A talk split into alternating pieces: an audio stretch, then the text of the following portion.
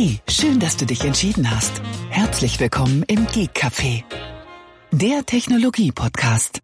Guten Abend, Tobi. Guten Abend, Thomas. Hallöchen. Hallo. Codewort Schinkenbrötchen. ja, genau. äh, damn Autokorrektur. Ja, ich sag ja meiner Frau immer, bevor sie es abschickt, soll sie es bitte nochmal Kontroll lesen, ja, weil ihr passiert es auch regelmäßig, dass ich irgendwelche äh, Nachrichten bekomme und da hat die Autokorrektur zugeschlagen und jetzt passiert es mir selbst, ja.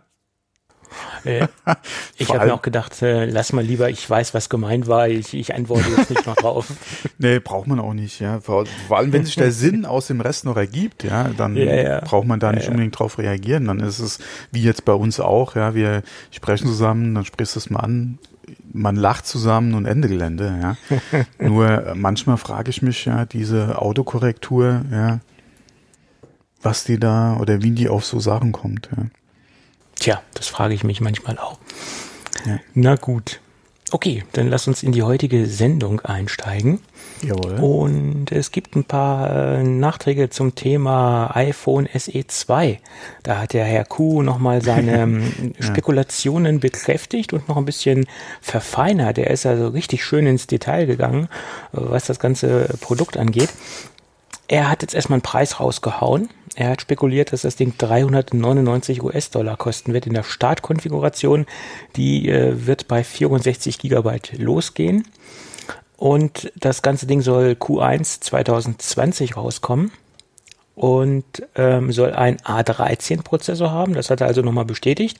3 GB RAM, äh, kein Touch-ID, äh, nee, kein 3D-Touch. Ob es jetzt ja. Touch-ID haben wird oder nicht, das ist ja immer noch so eine Diskussion.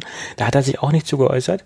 Ähm, ob wir jetzt den, äh, den Home-Button weiterhin in, in einer physischen Form vorfinden werden oder ob das Ding wegfallen wird, das, äh, da gab es noch keine konkreten äh, Aussagen von ihm zu.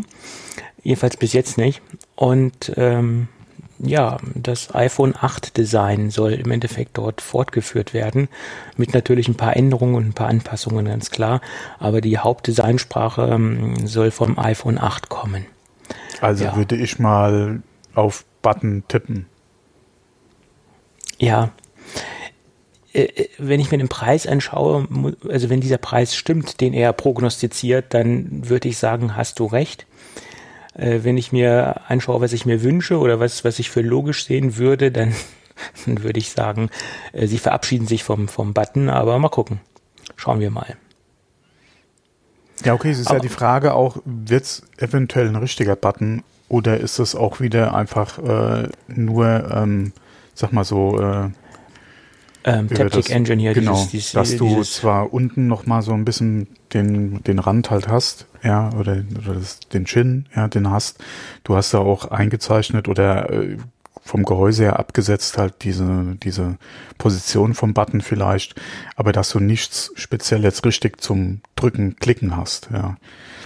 Könnte ja eventuell auch sein. Ähm, inwieweit man da ein paar Cent sparen kann, ist eine andere Frage, vor allem weil sie ja Touch-ID noch integrieren müssten. Äh, aber wäre vielleicht auch noch eine Idee, ja, dass man da von dem physischen Button vielleicht weggeht, ja. Ja gut, der das, das iPhone 8 hat ja im Endeffekt auch keinen, keinen richtigen äh, Hardware-Schalter mehr, sondern wird ja auch simuliert über über War, äh, war das beim 8er schon? Ja, das war schon beim 8er, ich glaube sogar ja. schon beim 7er haben sie es eingeführt. Oh, okay, nee, dann ja, okay, na, weil das in diese Richtung hatte ich jetzt gedacht, ich wusste gar nicht, dass es bei den Geräten schon war, weil ich die Generation ja übersprungen habe. War das beim ja. 7er oder beim 8er? Ja, stimmt, 8er, ja, genau. Ähm, wo ich mir auch nie so vorstellen konnte, wie es funktioniert und muss ich sagen, im Apple Store auch nicht so überzeugt von war, von der Technik. Aber mhm. okay, klar, wenn es in dem Gerät äh, schon drin war, dann wird es auch so kommen. Gehe ich mal fest davon aus. Ich denke nicht, dass sie da wieder auf. Nein, da gehen sie nicht zurück. Ja, ja. Ich meine, das ist ja letztendlich die gleiche Technik, die wir auch in den Trackpads drin haben. Mhm. Äh, ähm, die ist ja genauso. Wenn das, wenn das Gerät nicht eingeschaltet ist, funktioniert das Trackpad auch nicht genau. letztendlich. Oder dann klickt es auch nicht, weil das Ding äh, eine Motorik hat oder einen, einen Motor, eine Vibration drin hat und erst dann funktioniert, wenn das Ding Saft hat. Mhm. Jo. Ist ja auch. Ähm, also ein Trackpad braucht man ja auch nicht, wenn das Gerät nicht ein ist. Macht auch keinen Sinn, letztendlich. ja. ja. Das, ähm, ob seine Prognosen oder seine Spekulationen alle so korrekt sind, na, wir werden sehen. Gucken wir mal. Genau. Weil A13, hm, dann ist, ist er, sind die Dinger technisch auf dem aktuellen Stand, äh, alle auf, dem, auf der gleichen Prozessorbasis. Äh, ja, wäre schon schön, wenn man da äh, aktuelle Technik drin sehen würde. Ja.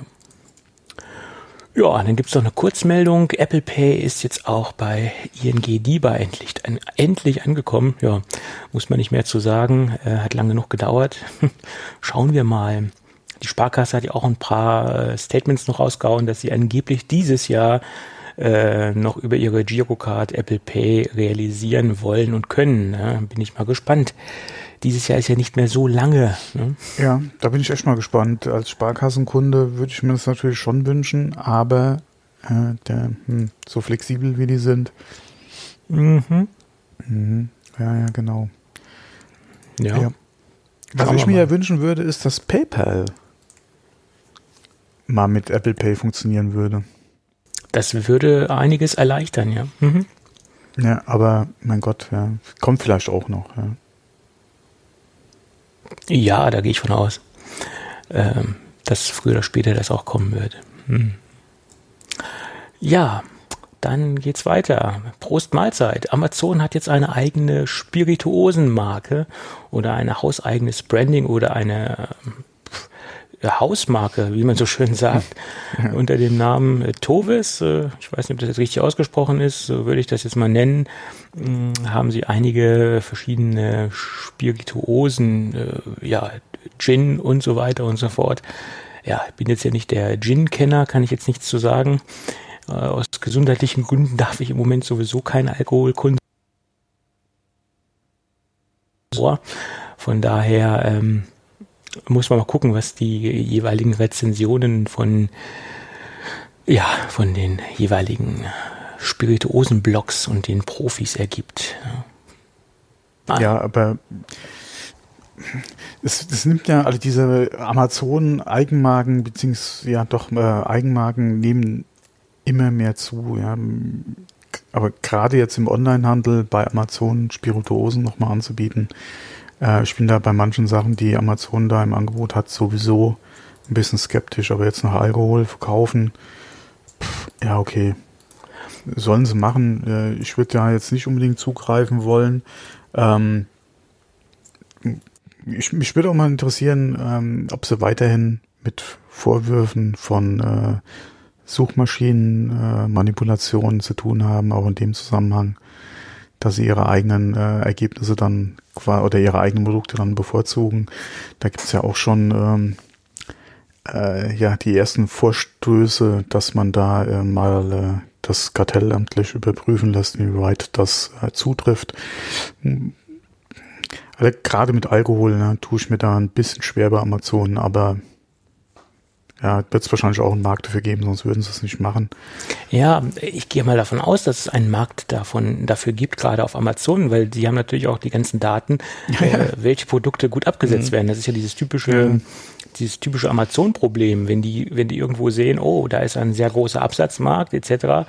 Okay, dann stampfen wir mal was Eigenes aus der aus der aus der Taufe. Mhm ähm, wäre denkbar, dass die das dementsprechend gemacht haben. Wenn ich mir angucke, was die für Spirituosen sich ausgesucht haben.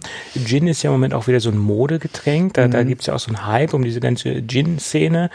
Äh, ob die natürlich mit dieser relativ günstigen Hausmarke äh, da irgendwie partizipieren können am Markt, das ist äh, fraglich. Ne? Ja, okay, bei kostenbewussten Shoppern auf jeden Fall. Wenn die Qualität ja. einigermaßen passt äh, und ja, günstig. Ja, und du wirklich einen, vernünftigen Preisvorteil hast gegenüber äh, einem vergleichbaren Produkt, dann verkauft sich das Zeugs auch ganz klar, gerade weil halt äh, aktuell äh, auch wieder so ein kleiner Trend äh, in diese Richtung geht, was, äh, was jetzt äh, der, den Gym betrifft, ja. Aber ja, aber, ja bisschen Bauchschmerzen bei der ganzen Sache, gerade äh, in Bezug auf Amazon. Aber auch da ist ja wieder gefordert, ähm, die, beziehungsweise es gibt ja eine ganz klare gesetzliche Regelung, an wen verkauft werden darf. Also von daher, wenn äh, die Eltern da entsprechend ein Auge drauf haben, sollte da eigentlich auch nichts passieren können.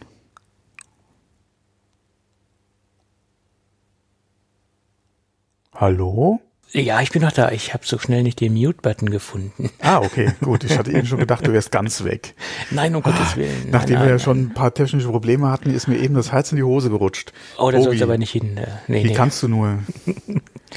Nein, ähm, wie gesagt, und bei Gin, ähm, ja, ist wie gesagt eine Modesache. Also ich sag mal so, wenn einer einen guten Gin probieren will, dann sollte er mal Monkey 47 probieren. äh, der schmeckt gut. Äh, das ist so meine, mein Tipp. Ja. Gut, dann geht's weiter. Lass uns mit Apple weitermachen.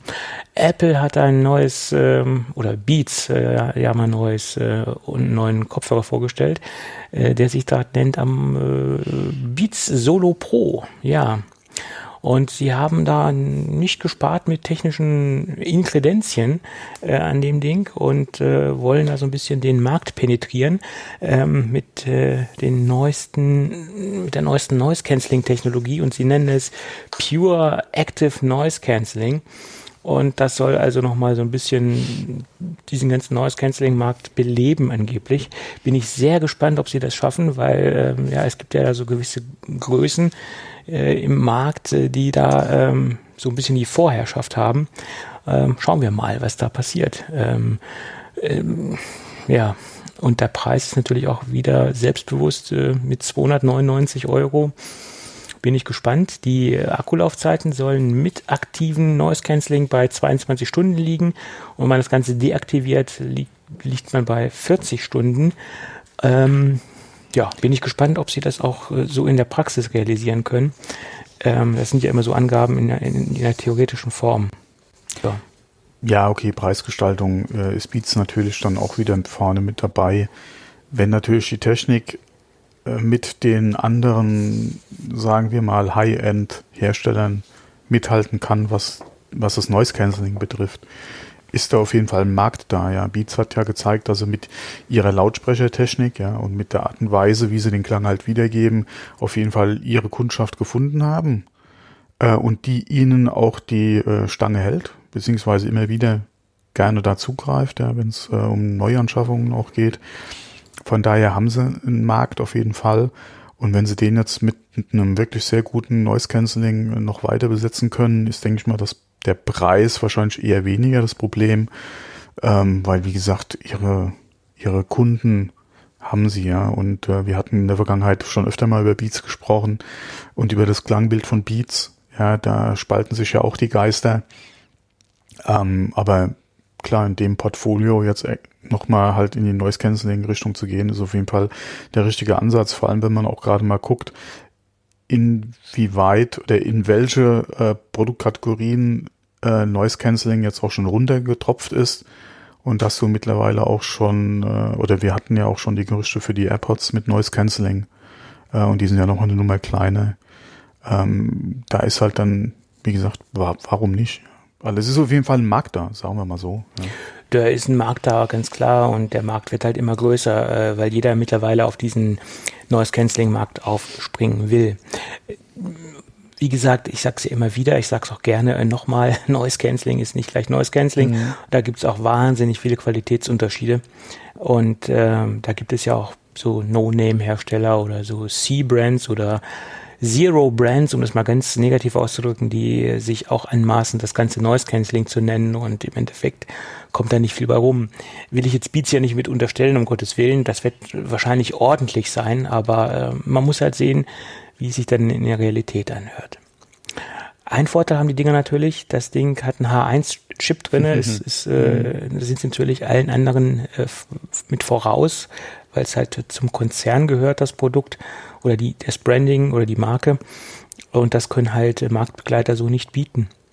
Und eine andere Option, nicht eine Option, sondern ein andere- anderes Feature, was noch verbaut ist, ist Fold to Power. Ähm, das ist auch ganz interessant, wenn man die Dinger dann auffaltet, dass die Dinger sich dann einschalten, aktivieren und dann mit den dementsprechenden Gerät konnektieren oder verbinden. Ja, äh, ist auch ganz interessant gemacht. Ja, Ist ein nettes Feature. Ich hoffe, dass man sie entweder noch manuell abschalten kann oder eventuell es da auch äh, so weit eine Intelligenz gibt, dass wenn man die irgendwo auf den Schreibtisch legt ja, und die äh, feststellen, dass sie, keine Ahnung, x Zeit nicht bewegt wurden, dass sie sich dann selbstständig in Standby schalten, ja. Weil ansonsten, äh, ja, was nützt mir die schönste Akkulaufzeit, wenn die sich verbrät und ich habe die Dinge nur auf dem Tisch liegen und klapp's halt nicht zusammen, ja. Ich gehe davon aus, dass das dann nach einer gewissen Zeit sich das Ding deaktiviert, ganz klar. Äh, wäre ja sonst unlogisch. Ich meine, es wäre ja Unsinn, das Ding jedes Mal zusammenzuklappen, wenn man es nur kurz ablegt. Das wäre ja auch Blödsinn. Also ist ja ein, man muss es ja nicht jedes Mal zusammenfalten. Ja, genau. Ja. Man muss es, ja, deswegen. Also Gibt irgendwas ja auch, muss da da sein, weil ansonsten es gibt ja auch Personen, die sich das Ding äh, einfach um den Hals hängen und, und so durch die Gegend laufen. Und wenn das Ding dann permanent in, die ganze Zeit dann an wäre beim Transport, dann äh, wäre das ja auch Schwachsinn. Ja. So ist es. Gut. Ja, dann kommen wir zu den üblichen Problemen. Üb üblich, ah ja, das klingt jetzt aber ganz böse.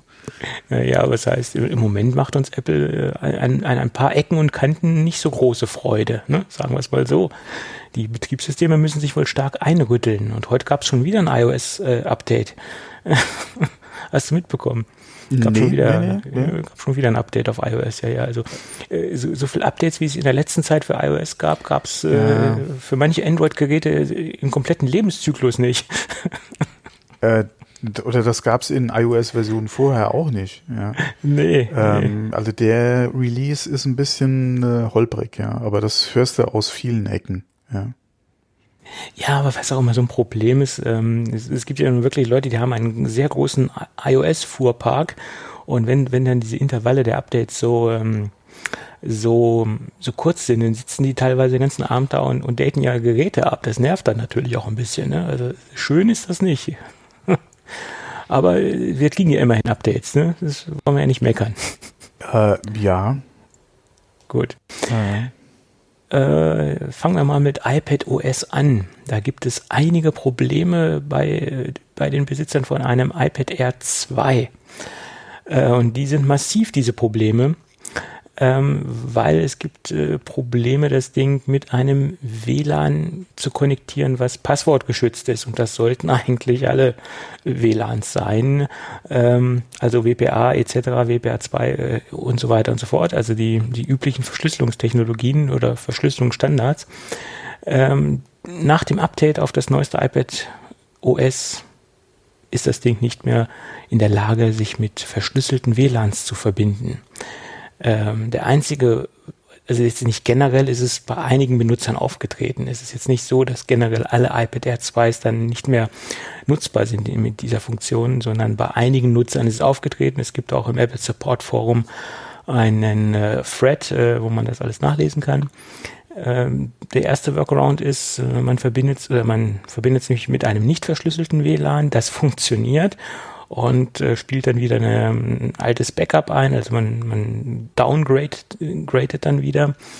Ähm, funktioniert natürlich dann auch nur, äh, wenn man natürlich nochmal vorher ein Backup gemacht hat von der alten Version oder wenn man dann halt auf dem Rechner nochmal ein Backup liegen hat. Sonst sieht es da schlecht aus. Äh, des Weiteren sind äh, in, dem Zusammenhang und in dieser Kombination Probleme aufgetreten, dass das Gerät dann sehr langsam ist, erst stockend reagiert, teilweise einfriert, also so, so ähm, ja, Screen, äh, Screen eingefroren ist und äh, erst Sekunden später auf Bildeingaben oder auf Touch äh, reagiert. Ähm, ja, da gibt es wohl einige Kunden, die da Riesenprobleme mit haben. Äh, ja, schauen wir mal. Woran das jetzt liegt, in, kann man jetzt schwer sagen, weil es auch nicht alle Geräte betrifft. Hm. Ja. Schauen wir mal, ob es beim nächsten Update dann behoben ist, das Problem. Ja, wäre mal interessant zu wissen, wie eventuell, äh, beziehungsweise ob es an der Art der Passwörter liegen könnte, am äh, Funk, an dem sie hängen, mhm. äh, an der Box, an der sie hängen. Mhm. Ähm, ja. Also ich vermute ja, dass ein paar das Möglichkeiten. Äh, da es ja ähm, auch noch diese diese Problematik mit sich zieht, dass das Gerät sehr langsam wird, dass es jetzt nicht äh, in irgendeiner Form am, am Passwort liegt, sondern dass es in einer Kombination von den Chips liegt, von den Funkchips, die verbaut sind, dass die irgendwie unterschiedlich sind, sei es nur eine Revision, äh, sei es nur eine Veränderung, dass es irgendwie eine Kombination mit Hardware ist in irgendeiner Form. Ja, es könnte auch sein, dass vielleicht irgendwo ein, ja, sie einen Fehler beim Treiber gemacht haben, ja. Keine Ahnung, ja, irgendwas in der natürlich Richtung. auch sein, ja. Weil es ja nicht generell alle äh, Mhm. R2 betrifft. Aber da muss ich auch sagen, seltsamerweise beim iPod bin ich ja ganz, äh, beim iPod, beim iPhone bin ich ja ganz vorne dabei mit äh, aktuellen Betas, äh, nach wie vor. Äh, aber beim iPad äh, häng, hänge ich da hinterher. Ja? Da habe ich, äh, da bin ich noch ein paar Software äh, oder iOS-Updates hinten dran. Ja? Und ich dachte, du konntest mir jetzt was zu sagen, Nee, aber nee, bist noch da nicht kann ich nichts zu sagen. Zum nächsten kann ich was sagen, aber nicht dazu. Nein. Okay. Und äh, jetzt, jetzt hast du auch Angst abzudaten, ne? Jetzt Nach der Information hier. äh, ich werde mir es auf jeden Fall erstmal verkneifen, ja, aber ich hatte da sowieso nicht vor, jetzt irgendwie demnächst mal ein Update zu machen. Das, äh, ich, okay, ich habe es auch jetzt mh, nicht ständig im Einsatz wie das iPhone. Äh, und außerdem ein Gerät, was funktioniert oder auf dem man keine Betas hat, ist auch nicht verkehrt. Eigentlich sollte es ja andersrum sein. Du hast die Beta auf dem iPad, ja, und auf dem iPhone, ja, was ja wirklich so ein äh, so ein Gerät ist, was eigentlich nicht ausfallen darf, äh, solltest du mit dem offiziellen Release unterwegs sein. Aber bei mir ist es halt andersrum, ja. Okay. Ich weiß, selbst von Schuld. Aber Backup, Backup, Backup.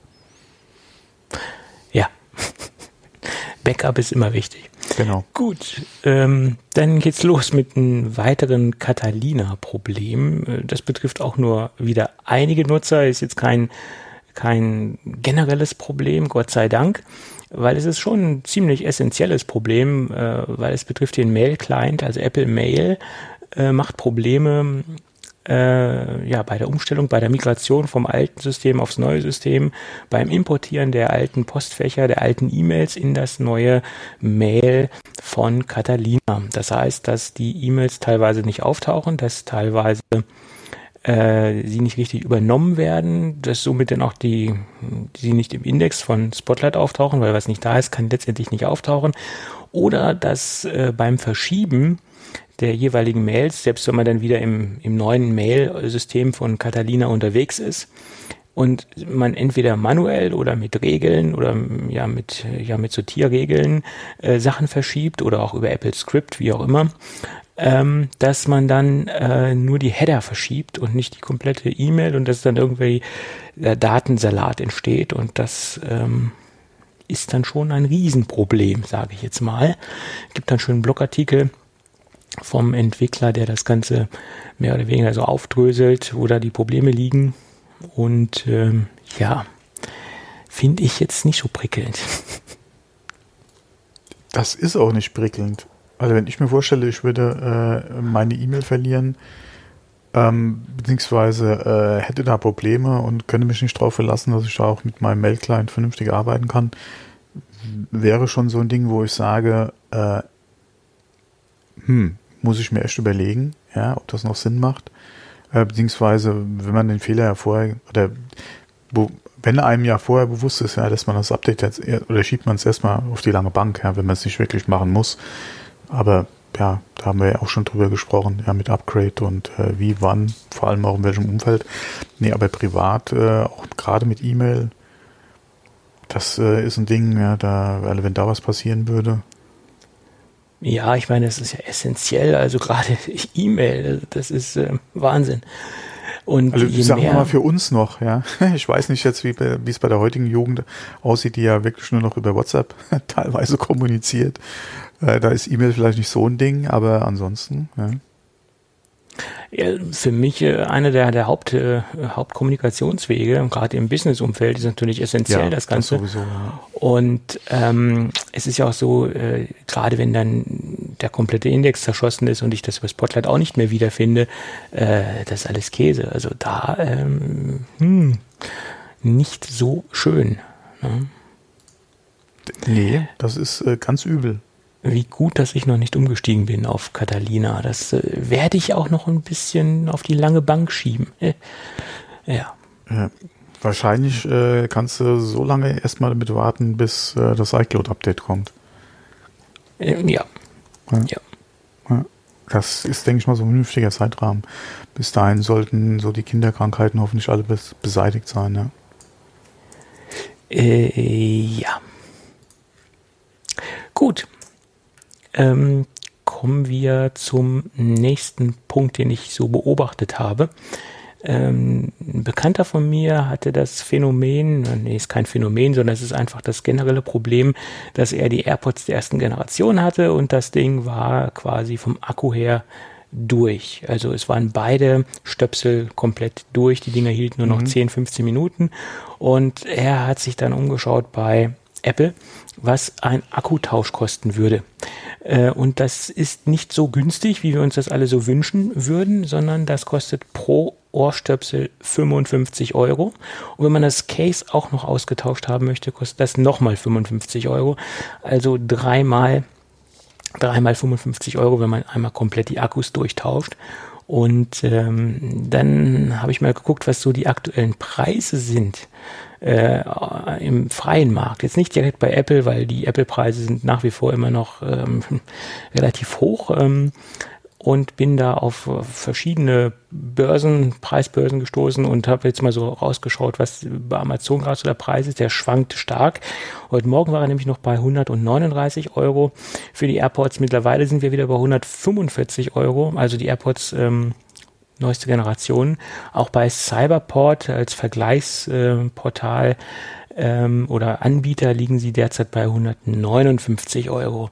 Also wenn ich das jetzt mal hochrechne, äh, bin ich mit einem Akkutausch bei Apple immer noch teurer, als wenn ich mir gleich komplett neue kaufe. Traurig, aber wahr. Das nur mal so als kleiner Hinweis. Ja, wobei der Akkutausch ist doch ein Stöpseltausch. Ja, du, die, die tauschen den Akku nicht, du kriegst zwei ja. neue Stöpsel, richtig. Ja. Ähm, aber allerdings ist es ja dann so, dass sich ja denn nicht die Garantie des Gerätes nach meiner Meinung verlängert, sondern du hast dann ja nur, ich weiß gar nicht, wie das aussieht bei Apple. Verlängert sich die Garantie nochmal? Nee. Wahrscheinlich äh, nur der auf den Akku. Nur der auf den Akku, ja. Weil der ist ja eigentlich neu, oder? Der müsste ja auch beim Tausch müsste der doch eine Garantie haben, ja. ja. Ja. Aber letztendlich rechnet es sich nach meiner Meinung nicht, sich, äh, wenn man alle drei Akkus durchtauschen möchte, rechnet es sich nicht, das durchführen zu lassen, weil man ja. Ja, okay, ja. braucht man, braucht man ein neues, ich denke mal, das Case wird wahrscheinlich nicht so schnell. Hm, ja, oder nicht weiß man so nicht, oft wie schnell getauscht, das durch ist. wie so wahrscheinlich so ein Stöpsel, ja. Äh, von daher, ähm, fährst du da, gerade wenn es nur um einen geht, ja, äh, auf jeden Fall günstiger, als würdest du nochmal komplett neu kaufen.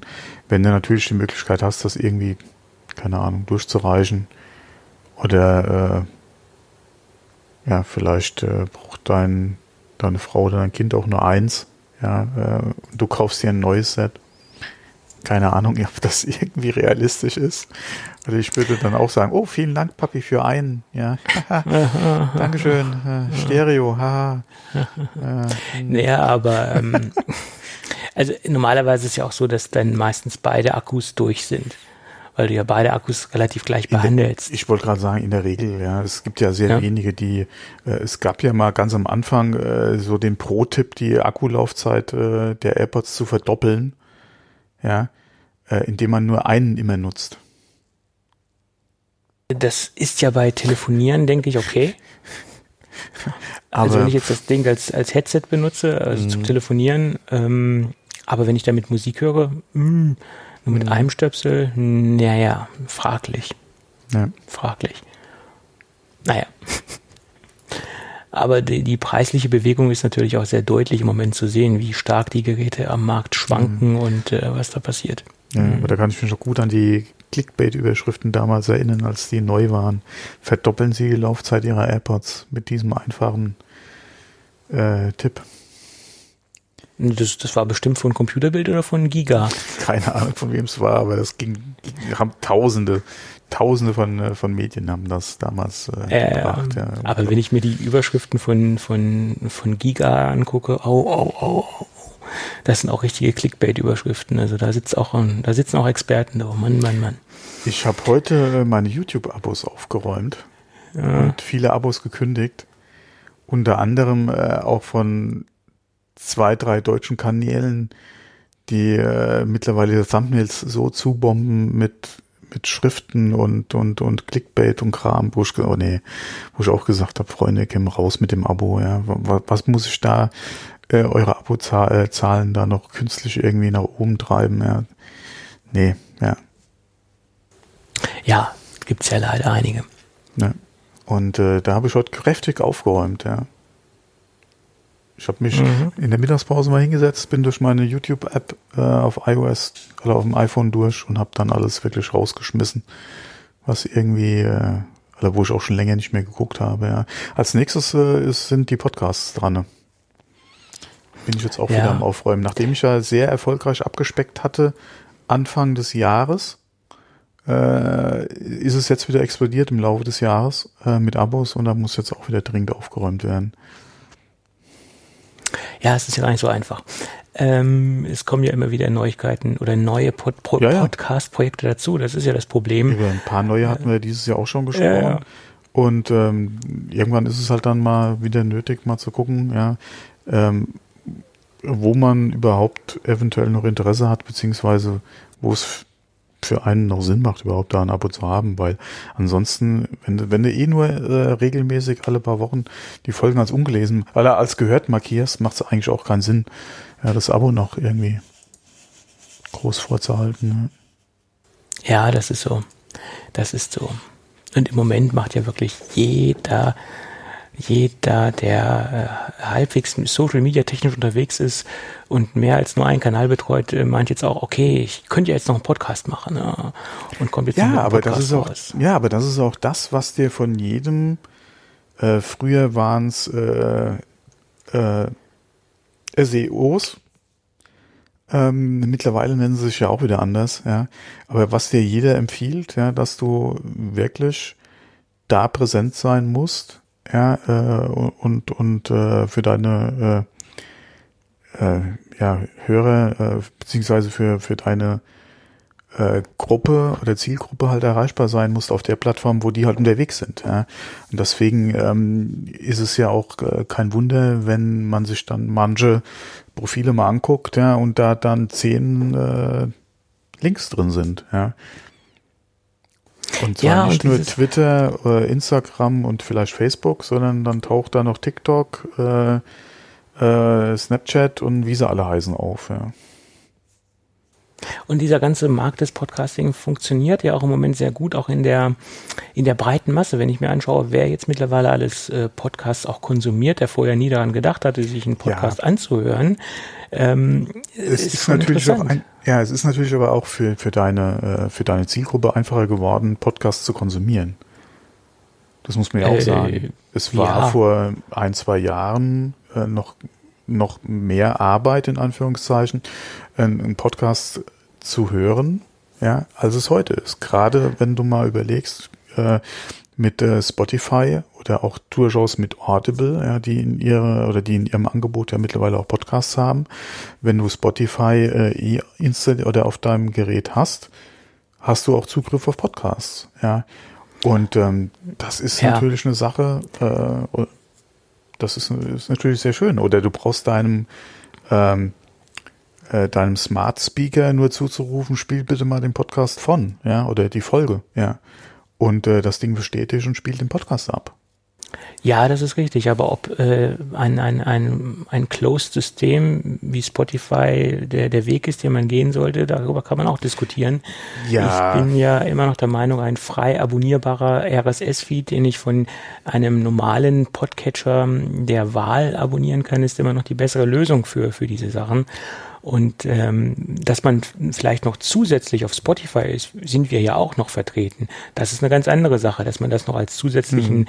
Distribu Distributionskanal nutzt, das Ganze. Alles super. Sollte man auch nach meiner Meinung unbedingt nutzen, weil ähm, man sollte aus allen Kanälen herausschießen, die einen zur Verfügung stehen, ist meine Meinung. Ähm, äh, damit man auch dementsprechend eine große äh, Community erreicht, ganz klar. Aber dass man das als einzelnes Closed-System äh, nimmt, äh, das ist eine ganz andere Sache. Und da kann man auch drüber geteilter Meinung sein, gebe ich zu. Ich finde es persönlich nicht so schön. Ähm, und es gibt ja noch andere Plattformen. Audio Now ist ja jetzt auch am Markt ja, äh, mit Inhalten. Das explodiert, ja. Was, was heißt explodiert? Aber der, das ist natürlich am Wachsen. Ja. ja. Und alle Plattformen versuchen mit äh, prominenten Zugpferden äh, Hörer auf ihre Plattform zu bekommen, sage ich jetzt mal. Die haben dann irgendwelche Was? Promis hier. Olli Pocher macht jetzt mit, ja. äh, mit Olli Pocher macht mit Matze Knob jetzt einen Podcast auf Audio Now, der auch exklusiv nur auf Audio Now zu hören ist. Und somit versuchen sie natürlich diese Fans von Olli Pocher ähm, auf diese Plattform zu bekommen. Ne, das ja, ist die halt Frau äh, Bauerfeind hat doch jetzt auch wieder einen äh, Podcast am Start. Ja, ja. Da gibt es halt eine war Menge. der erste Gast nicht, der ähm, Ach, komm hör auf, jetzt fällt der Christian Ulmen. Doch, jetzt ist mein Name noch eingefallen, ja. Ja, möglich. Und da, da haben wir irgendwann das gleiche Phänomen, wie wir mit den ähm, Videostreaming-Plattformen haben jede Streaming-Plattform hat so, so, so ein Zugpferd an, an, an, an einer Serie. Ach, äh, du, du, ah, okay. Äh, ja. Videos, du meinst jetzt nicht wie YouTube, sondern du meinst jetzt wie Netflix. Netflix, ja, okay, okay. Amazon äh, Prime. Der, ja, ja, okay. Ne? Und mhm. da werden wir dann irgendwann auch diese Phänomene haben, dass man sich halt entscheidet, wo ist mein Content, der mir persönlich gefällt und zu dieser Plattform gehe ich. Und das wird irgendwann auch so sein mit der, mit der Podcast-Geschichte, jedenfalls bei den bei den Promis, sage ich jetzt mal, wo, wo ist jetzt, wo sind jetzt meine Promis, die ich konsumieren möchte, auf welcher Plattform, und dann, ja. dann ziehe ich mich zu dieser Plattform hin. Und das, das wird irgendwann auch so im Podcast-Bereich passieren. Ähm, ja. ja, aber dazu gehören ja immer zwei. Derjenige, der exklusiv auf einer Plattform ist, er muss ja sich mit dem Gedanken auch anfreunden können. Und äh, die Problematik, die du da hast, ist, oder was heißt Problematik? Aber wie gesagt, es, der, derjenige muss es ja auch exklusiv wollen. Ähm, und entweder hast du eh schon einen Bezug zu der Plattform, zu der du hingehst, ja, weil du vielleicht schon in der Vergangenheit da irgendwelche Projekte mal zusammen am Start hattest, ähm, oder aber, ja, du, ja, der Deal ist so gut in Bezug auf Money äh, und eventuell auch schon Hörerschaft, die einfach da ist, ja, dass du da auch einen wesentlich einfachen Start hast, wenn du zum Beispiel sagst, okay, du machst halt dein Projekt exklusiv bei Spotify, die haben, äh, wie viel Millionen Abonnenten haben sie mittlerweile? Äh, du hast da Potenzial in Deutschland ja von x Millionen Zuhörern. Ja, x Prozent davon sind Podcast-Hörer, ja, und x Prozent davon hören halt in dem Bereich, in dem du einen Podcast machen willst. Sei es jetzt Just Talking, äh, Tech oder äh, Musik, Pop, keine Ahnung, ja. Aber da hast du da auf jeden Fall schon mal die Gewissheit, dass eine halbe Million Leute, ja, sind da eine potenzielle Zielgruppe, die du über Spotify zum Beispiel erreichen kannst. Und das ist natürlich auch ein Ding, wenn du deine Message halt, es muss ja nicht unbedingt Geld sein, ja. Es kann ja auch wirklich sein, dass du sagst, ja, die Hörerschaft, die ich da von 0 auf 100 direkt erreichen kann, ist mir das einfach wert, dass ich, wie gesagt, exklusiv halt jetzt bei diesem Anbieter bin, egal ob es wer es jetzt ist. Ähm, aber ja, ich kann, wie gesagt, muss nicht irgendwie klein arbeiten und gucken, äh, dass ich mir da meine Hörerschaft erarbeite. Auch wenn ich vielleicht, wie gesagt, äh, ein Tim Melzer bin, ja, äh, und mein Name ja durchaus äh, schon ein Gewicht hat ja, muss mein Podcast, ja, wenn ich den äh, eigenverantwortlich rausbringe, ja entsprechend gepusht werden. Ja, die Leute müssen mich, die Leute müssen ja erstmal erfahren, dass es mich gibt, ja, als Podcast. Nicht nur, äh, keine Ahnung, auf Vox, ja, äh, mit einem Format, sondern mich kann man auch hören. Und zwar dann, wenn ich Bock habe oder wenn der Hörer Bock hat. Das muss natürlich auch nach außen kommuniziert werden. Und ähm, da ist es, wie gesagt, äh, wäre der zu Spotify gegangen, denke ich mal, hätten sie von Anfang an eine größere Chance gehabt, äh, schneller Hörer zu generieren. Ja, aber bei Melzer war es ja auch so, er hatte natürlich auch andere Ja, ich habe äh, den Namen jetzt mal so rausgeworfen. Nee, ja. äh, ist ein gutes Beispiel, weil Tim Melzer saß vor, wo der Podcast halt recht frisch war, saß er in der NDR Talkshow und hat gesagt, ach, ich habe jetzt auch einen Podcast. So diese ja, Möglichkeiten, Marketing machen, ja. Diese Möglichkeiten Marketing zu machen, die haben natürlich diese kleinen Podcaster wie wir es sind natürlich nicht. Äh, diese Distributions- oder diese Promotion-Kanäle, diese Marketing-Kanäle, die der Melzer hat, die er ja auf anderen Wegen, also Instagram generell, Twitter etc., der hat eine viel größere äh, Community, wo er seinen Podcast cross-promoten kann. Und er hat natürlich auch noch einen starken Partner hinter sich. Äh, OMR hat natürlich auch nochmal eine ganz andere Marketingmaschine generell hinter einem. Ähm, äh, oder hat er somit hinter sich äh, stehen, die nochmal für den Podcast eine Promo machen. Und ähm, wir haben ja ihn auch quasi promotet. Ob ihn ja. das Hörer gebracht hat, ist natürlich eine andere Sache. Aber generell äh, geht das ja wie ein Lauffeuer. Der eine erzählt das denen ja, in der Podcast-Szene und so weiter. Also funktioniert es ja letztendlich. Das ist ja auch das, äh, wie gesagt, er hat ja auch schon einen Namen, aber trotzdem muss er, wenn er halt mit der eigenen Plattform an den Start geht, beziehungsweise mit OMR zusammen, muss der erstmal die Botschaft rauskriegen, ich habe jetzt einen Podcast. Das ist was anderes, wenn du, wie gesagt, eh schon gefühlt 100 Millionen Hörer hast oder Kunden hast als Plattform, von der x Prozent sowieso schon Podcasts hört, von denen x Prozent den Tim Melzer kennen, dann ist doch die Wahrscheinlichkeit, einen besseren Start hinzulegen, Hörer zu generieren und das Niveau auch zu halten, ja, ist doch auf jeden Fall besser, äh, als bei Null anzufangen, an, in Anführungszeichen. Klar, wie gesagt, gerade Beispiel Melzer, der ist ja bekannt, ja, äh, äh, über, über seine äh, äh, über seine seine äh, Gastro äh, Küche durch Film, Fernsehen, ja, äh, beziehungsweise Bücher. Wie gesagt, hat er ja seine oder ist sein ist er ja bekannt. Aber mit, trotzdem mit so einem neuen Projekt anzufangen, musst du auch erstmal arbeiten. Ja. Ja, ja. ja. Ähm, und wie gesagt, wenn, wenn dir da das halt auf jeden Fall wert ist, dass du halt so ein Headstart hinkriegst, wenn du zu einer Plattform gehst. Wenn es dir das wert ist, warum nicht? Ja. Ähm, für uns, wie gesagt, würde das vielleicht nicht unbedingt so viel Sinn machen, weil du gerade in als ja, Podcast, wie es wir sind, da vielleicht äh, eher untergehst, ja, weil ja, einfach der Name Fall. fehlt. Ja, klar. Du bist dann einer unter 100, ja, oder unter 1000, ja, je nachdem. 100.000. ähm, aber äh, wie gesagt, wenn da wenn du da einen Namen hast, der, der halt ein bisschen bekannt ist, ja, geht das Ding natürlich dann. Oder setzt also, du dich ja zu deinen 999 äh, wettbewerbenden Podcast-Formaten ja, ja, dann schon mal ab. Ja. Also die, ähm, die Auswertung, die, man kann ja bei Spotify das wunderbar auswerten und unser Backend gibt es ja auch her, dass man dediziert äh, die Streams, die von Spotify kommen, auswertet. Und bei uns sind es ein paar tausend im Monat, die über Spotify kommen. Das ist ein Bruchteil dessen, was wir an Hörern haben über den normalen RSS-Feed. Ähm, und bei Spotify ist es ja auch so, so viel wie ich weiß, alles, was 30 Sekunden lang gespielt worden ist, gilt auch als gestreamt. Und das ist dann somit auch ein verfälschtes Bild, nach meiner das, Meinung. Das kann ich dir jetzt so jetzt nicht sagen, wie die ihre Zahlen äh, machen oder inwieweit diese Zahlen halt aussagefähig sind in Bezug auf wirklich durchgehört. Keine Ahnung. Da mag es vielleicht irgendwelche Zahlen oder, oder Möglichkeiten geben, das einzusehen. Keine Ahnung. Äh, in dem Thema bin ich jetzt nicht drin. Ähm, aber äh, ja, du hast es vorhin ja schon angesprochen. Ja, äh, das ist halt so auch die Diskussion zwischen Open und Closed. Ja, ja. Ähm, ja. Da muss man sich halt seine Gedanken zu machen. Wie gesagt, für uns macht es definitiv Sinn, einfach überall ja. Ja, relativ Logisch. einfach halt zu erreichbar äh, oder, oder hörbar zu sein. Mittlerweile hat man ja auch den Vorteil mit den ganzen Podcast-Clients, die zu, sagen wir mal, gut 90 Prozent im Einsatz sind, ja, dass du da drin eine Suchfunktion hast, ja, wo man auch gefunden werden kann.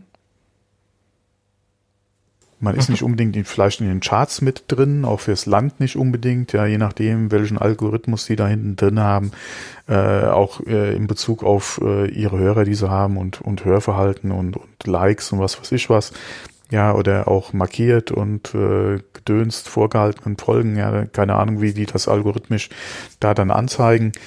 Äh, aber gerade auch viele, die halt auf die iTunes-Bibliothek oder äh, Katalog einfach zugreifen, du wirst auf jeden Fall gefunden. Ja, äh, voraussetzt man weiß, ja, dass man nach Geek-Café halt suchen muss, ja, dann wird man auch gefunden.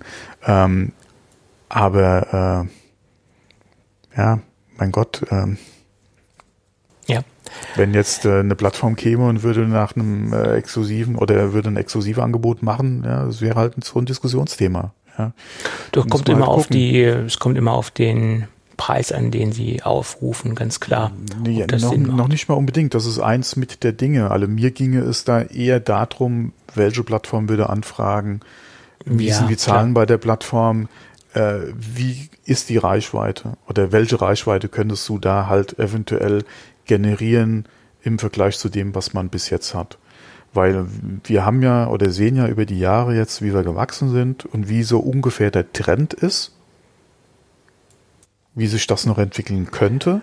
Das sehen wir ja anhand von unserer Zahlen. Und wenn du dann, wie gesagt, ein Angebot hast und da steht dann drin, ja, äh, Potenzial von, keine Ahnung, 100.000 Hörern ja, pro Monat, äh, hallo.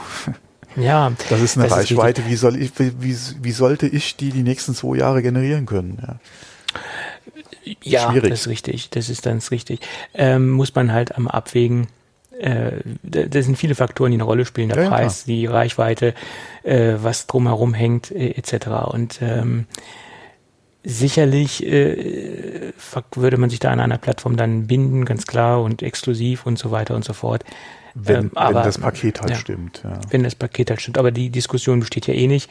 Nein, und, nee, nee, äh, hypothetisch ja. gesprochen. Ob, obwohl ja, hypothetisch, ja. wir ja auch vor ein paar Jahren gesagt haben, äh, dass äh, keine Werbepartner bei uns anfragen. Und das hat sich ja auch in den letzten zwei Jahren dann äh, drastisch da, bei uns da, verändert. Da tut ne? sich so viel zurzeit in, ja. der, in der Ecke. Da haben wir ja auch schon öfters drüber gesprochen.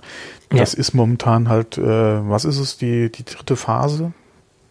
Das glaube ich mittlerweile. Ich schon die, ja, wie, da gibt es ja verschiedene Phasen, je nachdem, wie man rechnet. Ne? Ja, genau. Äh, aber und ich denke, diesmal könnte das äh, auf jeden Fall auch was für länger sein. Äh, ja, das ist richtig. Ja. Ähm, nur es ist ja auch so, nochmal noch mal auch ein bisschen auf die, auf die Werbung zurückzukommen. Wir haben ja jetzt mit, mit der heutigen Folge ähm, die zweite Folge, wo wir jetzt keinen Werbepartner drin haben. Und mhm. äh, das liegt doch daran, dass wir einfach auch nicht jeden Werbepartner hier aufgenommen haben. Wir haben zwar einige Anfragen bekommen von, von Werbepartnern, ja, weil es ist ja auch immer so, wenn, wenn erstmal der, der Werbemarkt sieht, okay, hier wurde schon mal Werbung geschaltet, hier wurde schon mal erfolgreich Werbung platziert, dann kommen natürlich auch viele andere und Fragen an. Aber wir haben auch einiges abgelehnt, äh, weil es grundsätzlich nicht zu uns passt oder weil wir für dieses Produkt keine Werbung machen wollen. Also das ist auch nochmal ein Zeichen, denke ich, dass wir jetzt nicht auf Teufel komm raus unbedingt hier einen Werbepartner platzieren wollen und reinnehmen wollen. Mhm. Wenn es passt, machen wir das gerne. Wenn, wenn wir uns da einig werden, ja. nehmen wir das gerne rein. Aber wir wollen jetzt hier nicht auf Teufel komm raus unbedingt Werbung haben. Mhm. Äh, es muss auch passen zum, zum Projekt. Und auch, äh, wir müssen auch hinter dem Produkt stehen können, mhm. letztendlich. Ne? Ja. So ist es. Also, falls uns hier irgendein Werbepartner zuhört, einfach mal anschreiben und wir gucken mal, ob es äh, passt. Einfach Kontakt aufnehmen, genau. Ja, das, mhm. wir beißen nicht. Ja. Gut, dann lass uns doch mal versuchen, hier weiterzumachen. Noch ein paar kleine Google-Themen haben wir hier. Und äh, vorweg, wir werden das natürlich nicht so ausführlich bearbeiten können, wie es die Android- und Google-Experten tun können. Äh, das ist jetzt auch nicht unsere ähm, Kernkompetenz. Aber so ein paar Dinge habe ich mir herausgesucht, die vielleicht ganz interessant wären, das nochmal kurz zu erwähnen. Es geht los mit den Google oder mit dem Home Mini Nachfolger. Der heißt jetzt Nest Mini. Äh, ist von der Bauart ein wenig ein Hauch größer geworden. Sonst hat sich so grundsätzlich von der, von der von dem Footprint, wie man so schön sagt, nicht so viel verändert. Wir haben auf der Rückseite noch eine Möglichkeit, das Ding an die Wand zu hängen, also so, so eine Einkerbung für, ein, für, eine, für eine Schraube oder für einen Nagel für die Wand. Ähm, wir haben angeblich ein besseres Klangbild. Die Erkennung des Hotwords, wie man so schön sagt, das, das wurde verbessert. Ähm, was haben wir denn noch an Bord? Du hattest vorhin gesagt, was Stereo-Möglichkeit gibt es jetzt? Hm, ist das dieser kleine runde Puck da? Das ist das Einstiegsmodell. Das ist quasi die, ähm, ich wollte gerade ein böses Wort sagen, habe es aber gelassen. Ja, weil ich hatte, äh, hatte heute nur so, so ein bisschen quer gelesen bei Google und äh, da konnte man zwei Stück zu quasi zur Stereo-Wiedergabe. Ja, das ist dieser kleine Puck, der. Ja, ja, ja. Dann ist es der, ja. Ja, ähm, ja, er soll etwas mehr Bass bekommen haben. Ja, Bass. Ja. Hm, hm, hm. Mehr Andere Bass, sind genau. mehr, wir brauchen mehr Bass. War das nicht das Bo? Und ja, ist das nicht der Introsprecher vom Fide Gastro, wo wir wieder beim Thema sind? ja, ja, ja, ich glaube ja, genau, das ist er, ja.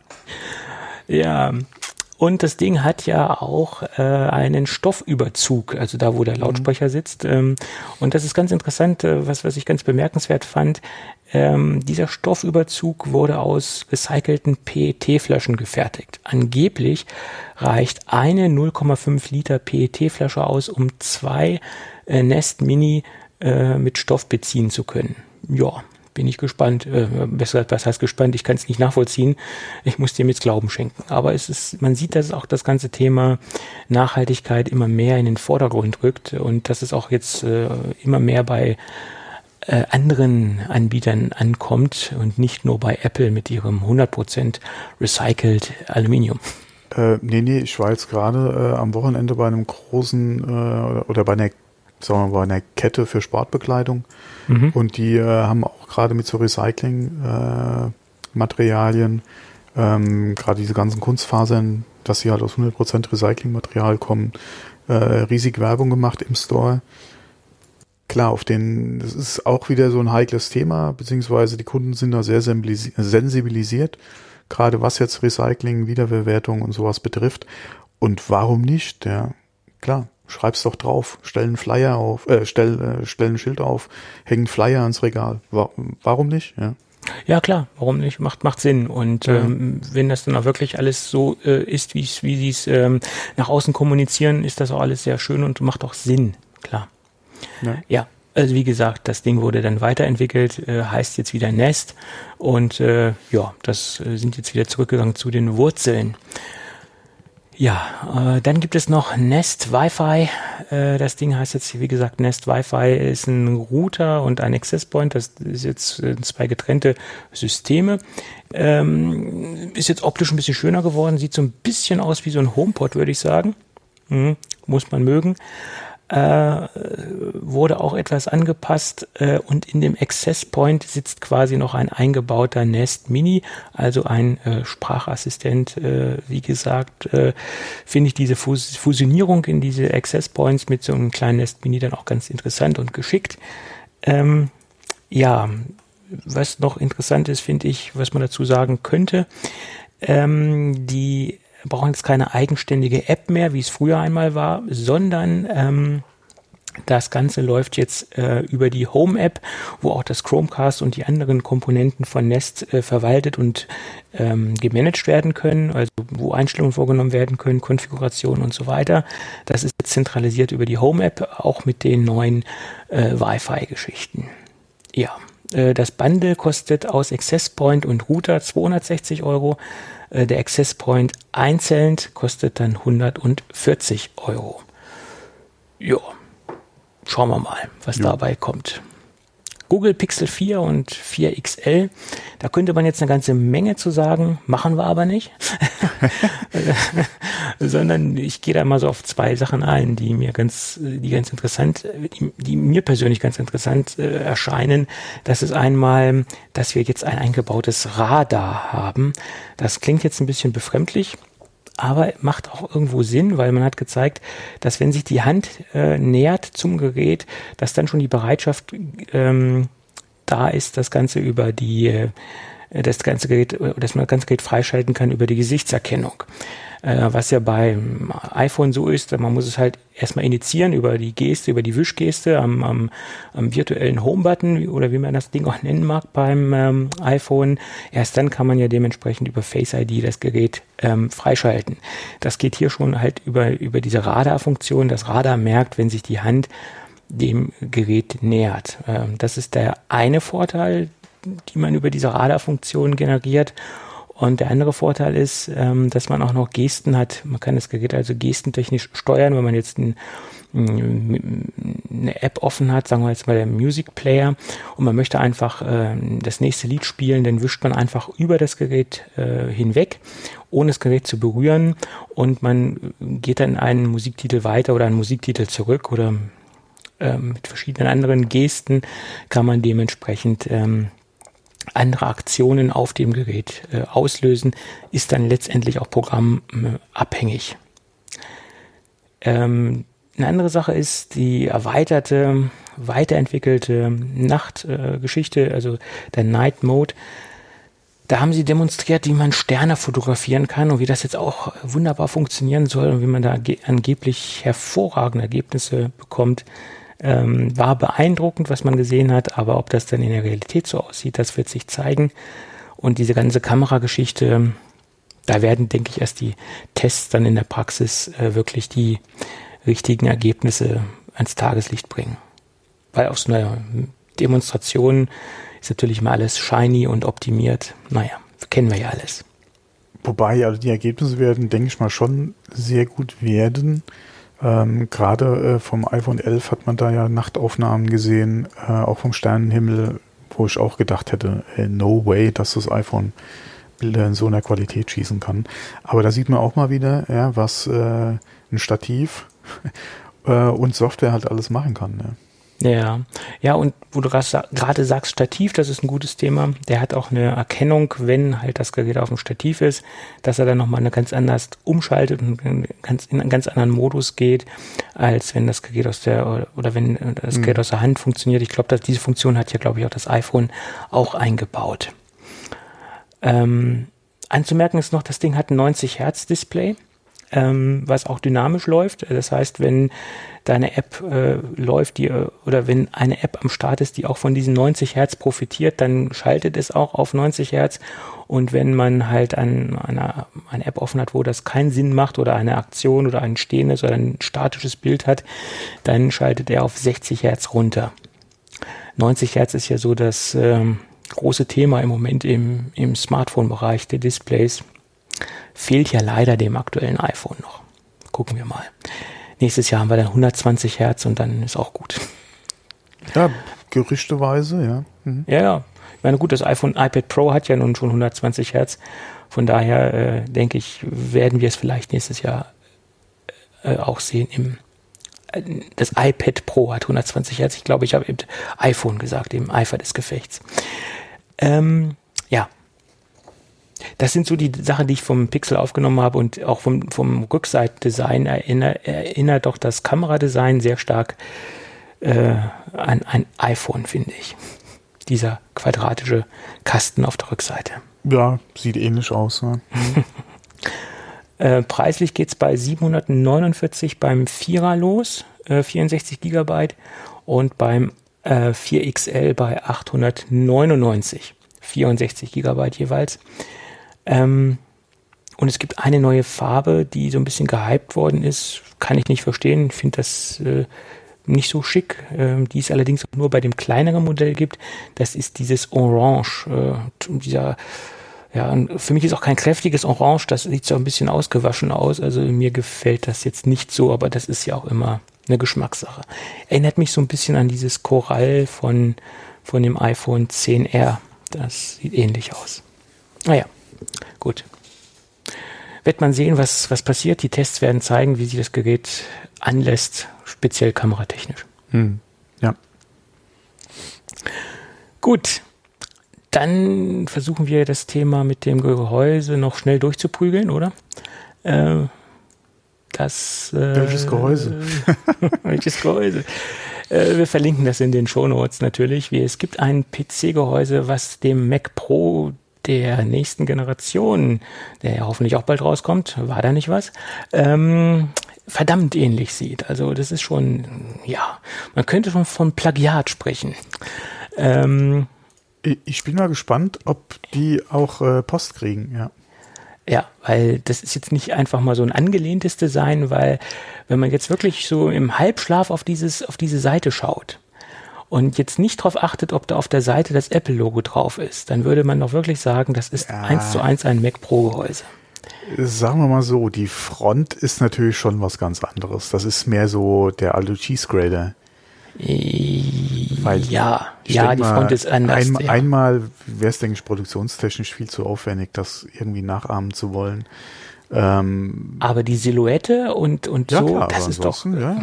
Wenn, und von der ja. Seite, wenn jetzt seitlich mhm. noch das Apple-Logo drauf wäre ja. und auch die Griffe, Ja.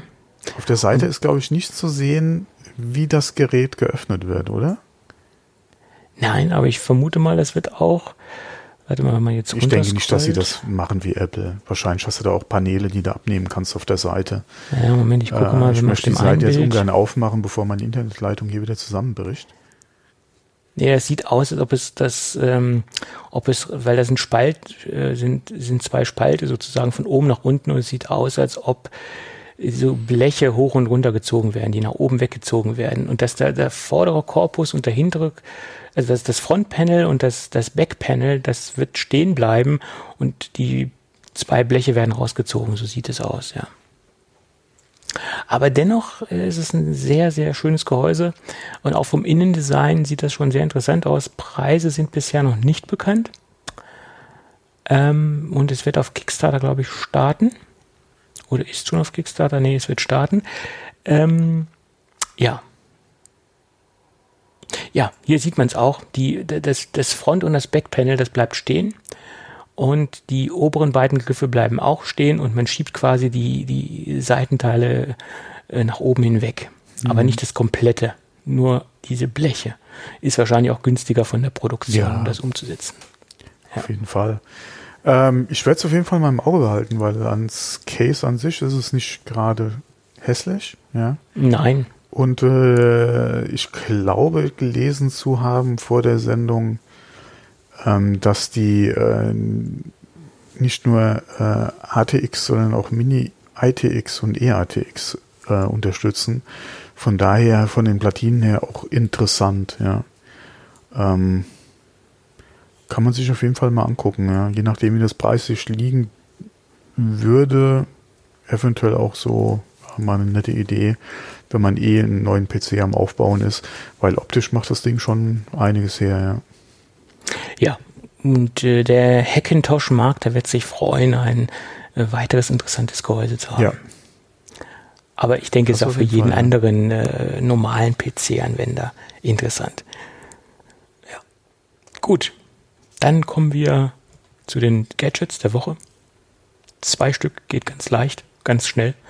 Ähm, Sateki hat ein neues Mauspad respektive eine neue Schreibtischunterlage rausgebracht. Oder man könnte es auch sagen, man könnte auch sagen, es ist ein Mauspad XXL. Da kann man verschiedene Definitionen für finden, nach meiner Meinung. Ich sag mal, es ist eine Schreibtischunterlage, weil das Ding misst äh, 58,4 mal 31 Zentimeter. Also ich sag mal, liegt so in der Mitte zwischen einer Schreibtischunterlage und zwischen einem riesengroßen Mauspad. Ähm, und ähm, der Vorteil ist, nach meiner Meinung, es ist ähm, durch die Beschichtung, und jetzt kommen wir gleich zum nächsten Thema, das Ding ist nämlich aus PU-Leder. Komme ich jetzt nochmal zur Definition, was PU-Leder ist. Äh, PU-Leder ist ein Spaltleder, was mit einer Kunststoffbeschichtung bearbeitet worden ist. Und offiziell dürfen sich ähm, Lederarten, die mit einer PU-Beschichtung überzogen worden sind, eigentlich nicht Leder nennen. Deswegen muss davor PU-Leder stehen, weil die natürlichen Eigenschaften des Leders durch die Beschichtung unterbunden wird. Das heißt, die Atmungsaktivität, dieser Naturcharakter des Leders wird damit unterbunden und wird beeinträchtigt. Und deswegen darf es nicht nur Leder heißen, deswegen muss dieser Vorsatz PU-Leder heißen. Und wenn die Beschichtung größer ist oder dicker ist als 0,15 Millimeter, dann darf noch nicht mal Leder im, in der Wortschöpfung oder in der Bezeichnung stehen, dann muss Kunstleder dort stehen. Auch wenn sich unten drunter ein Spaltleder befindet. Das zur genauen Definition zu PU-Leder. Und deswegen haben wir eine dünnere Beschichtung. Also wir dürfen, oder die, Sie dürfen das äh, Produkt äh, mit PU-Leder titulieren. Und ich finde, dass man hier eine Beschichtung hat, macht auch Sinn, äh, nach meiner Meinung. Gerade wenn man hier mit einer Schreibtischunterlage oder wenn man das auf dem Schreibtisch liegen hat und eine Maus dort drauf liegen hat und Tastatur und die Maus hin und her schiebt, ist das schon einer gewissen ähm, ähm, Belastung ausgesetzt äh, und äh, so Naturgeschichten, also so offenporiges Leder oder unbehandeltes Leder bekommen ja dann Benutzungsspuren, äh, Schleifspuren, äh, Abnutzungen. Die dann eventuell nicht so schön aussehen. Viele Leute sagen, es lebt oder es hat Patina. Ähm, das mag sein. Ich persönlich finde es jetzt bei manchen Dingen nicht so schick. Es gibt Lederarten, da sieht das gut aus, aber es gibt Lederarten, da sieht es dann einfach ein bisschen suboptimal aus. Und mit dieser PU-Beschichtung hat man bei diesem Sateki äh, den Vorteil, dass solche Sachen gar nicht sich in dieser Oberfläche manifestieren und, und drin hängen bleiben, sondern man kann es mit einem feuchten Tuch einfach wieder abwischen und man hat wieder ein ähm, sauberes äh, Pad. Sie nennen es ja Deskmate. Und das ist nach meiner Meinung ein großer Vorteil. Verarbeitungsqualität ist gut. Wir haben ja eine sehr sauber verarbeitete Naht, die rings um das Pad geht. Und ein, ein sehr schönes Finish. Macht einen sehr, sehr schönen Eindruck, finde ich. Und äh, ja, das ist der Einstieg äh, von Sateki in die Schreibtisch-Accessory-Welt, äh, äh, die jetzt nicht ähm, technisch ist, sondern es ist quasi ein analoges, passives ähm, Gadget. Ähm, preislich sind wir hier mit 34,95 in absolut fairen Preis, äh, Rahmen. Das Ding gibt es in Schwarz, in einem Blauton. Ähm, ja, blau ist das. Ähm, äh, muss man gucken, ob es so ein dunkleres äh, Blau, äh, ne, also mittelblau ähm, und in einer klassischen Braunfärbung ähm, so ein helleres Braun. Sieht fast so aus wie das Braun der Apple Sleeves für die MacBooks, würde ich sagen. Ich habe mich hier in dem Fall für das aufregende Schwarz entschieden. Äh, kann man nicht viel mit verkehrt machen, meine ich. Ein schönes Pad, eine schöne Auflage. Ähm, ja, nach meiner Meinung eine Kaufempfehlung oder nach meinem, meinem Empfinden eine Kaufempfehlung. Ja. Bist du noch da, Thomas? Ich bin noch da. Ja. Ah, ich dachte, ich, ich habe gerade ganz sanft über meine äh, aus Filz gestreichelt. Filz ist auch schön, ja. Aber hält sich so viel Staub drin, ne? Äh, ja. Ich hatte ja. auch mal überlegt, äh, wie ich das jetzt, äh, die hat ja auch schon ein bisschen äh, Zeit auf dem Buckel, äh, wie ich sie vielleicht mal gereinigt kriege äh, Waschmaschine, Schongang, äh, 30 Grad vielleicht. Äh. Ja, mal gucken, wie es dann wieder rauskommt. Ansonsten wird es vielleicht Zeit für was Neues. Oder Handwäsche. Ja, das wäre vielleicht ja. sogar noch besser. Ja. Ist sie neu? Nein, mit Perwoll gewaschen. Ähm, so ungefähr. Ja. Not sponsored, noch nicht. Ähm, gut. Ähm, das nächste ist ein kleiner Minitipp und ich hoffe, dass äh, zum, zum Release dieses Podcasts auch der Preis noch so sein wird schon seit Tagen wundert sich die Smart Home äh, äh, Bubble über diesen Preis. Ähm, ich kann es auch nicht glauben, aber es ist so. Ich muss jetzt mal extra mal draufklicken, bevor ich hier das raushaue. Ja, ist immer noch so. Die Firma Osram hat einen LED-Stripe, der 1,80 Meter lang ist. Das ist sehr, sehr ordentlich äh, und HomeKit-fähig ist. Und das ist das, das Schöne an dem Ding. Mm, die HomeKit-Kompatibilität. Und seit Tagen ist das Ding schon auf Amazon für 16,98 Euro zu bekommen.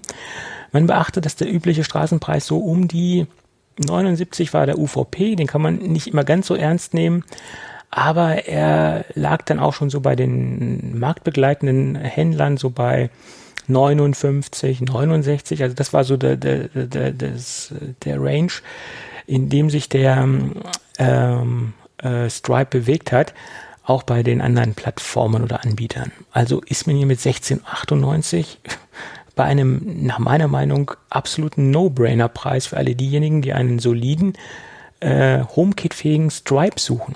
Die sollten zuschlagen. Ja, ich habe es auch getan. Mehrfach. Ja, ich glaube, ich hatte den Post bei Instagram gesehen, kann das sein? Nee, bei Instagram, also von mir nicht, ich habe es auf Twitter rausgehauen. Die äh, oder Twitter war es. Naja, Instagram. Äh, genau, dann habe ich es bei Twitter gesehen mhm. und hatte mich auch über den Preis gewundert. Und hatte, ja, ja, ja. da musste vielleicht doch mal shoppen. Ja.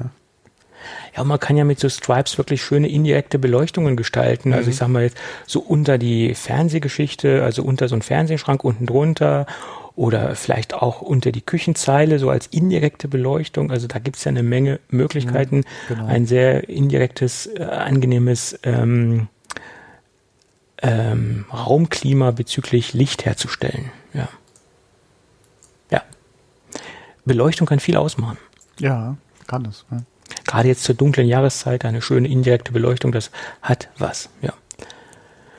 Gut, ich würde sagen, aufgrund der fortgeschrittenen Zeit und aufgrund unserer ausgeprägten äh, Vorbesprechungen machen wir das Ding für heute dicht. Können wir machen, ja. Und wenn alles gut geht, hören wir uns ähm, nächste Woche wieder. Ja, also diese Woche denke ich jetzt eher nicht mehr. Nein. okay. Also bis nächste Woche. Bis dann. Ciao. Tschüss.